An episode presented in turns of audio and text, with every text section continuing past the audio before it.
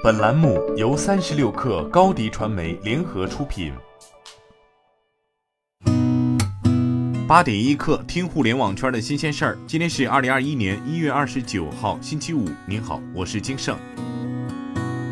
滴滴自动驾驶已完成三亿美元的新一轮融资，由 IDG 资本领投，CPE、Paulson、中俄投资基金、国泰君安国际、建银国际等投资机构跟投。滴滴研发自动驾驶业务已经超过四年，与其他自动驾驶车初创公司相比，滴滴做自动驾驶网约车最大的优势在于庞大的网约车运营数据库和乘客网络，这对算法优化、教育市场、提高乘客体验都有重要价值。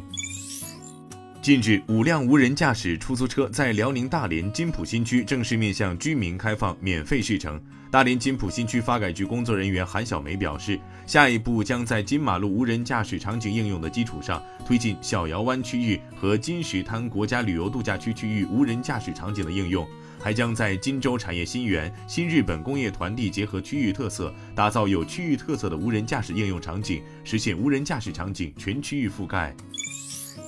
三十六氪从资本市场获悉，法拉第未来将通过并购在纳斯达克上市。法拉第未来昨天表示，来自不同行业的全球投资人和合作伙伴全力支持 FF 九幺的量产以及后续车型的开发和交付，尤其是中国前三大汽车主机厂之一和中国重点城市的合作伙伴，将帮助 FF 迅速实现在中国市场的落地。FF 预计未来五年销量将超过四十万辆，其首款旗舰车型 FF 九幺已获得超过一点四万辆订单。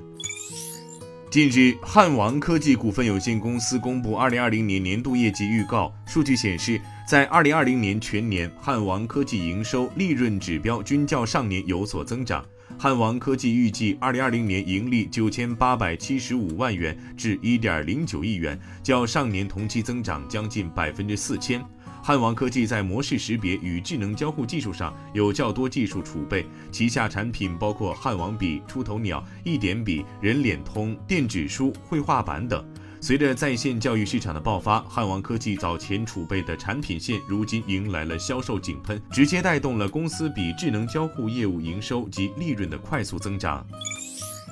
二零一七年入学的首批电竞专业学生即将毕业，面临就业大考。中国传媒大学数字娱乐专业学生表示，班上就业情况特别好，但严格来讲，没有从事电竞工作的同学。大部分人进入互联网大厂或者游戏公司做游戏策划、运营类工作，其他同学会选择转行。多位同学反映，除一线大厂的电竞部门，大多数电竞公司起始薪资并不高。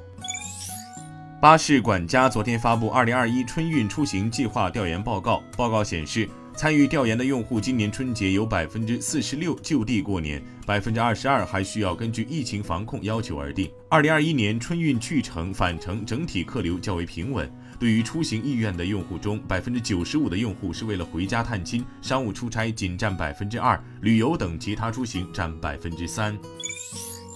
据路透社消息，LVMH 集团计划全面审查蒂芙尼的代理商阵容，并将品牌重心放在黄金和稀有宝石等高端材质珠宝产品上。也就是说，收购 Tiffany 后，LVMH 将针对蒂芙尼的品牌定位、商品种类进行全方位的改革。而在二零二一年一月十八号，蒂芙尼新任管理层上任后，LVMH 集团即向蒂芙尼纽约总部的员工宣布了品牌一系列改革计划，其中就已包括考虑为蒂芙尼增设高珠腕表产品线。今天咱们就先聊到这儿，责任编辑彦东，我是金盛八点一刻，咱们下周见。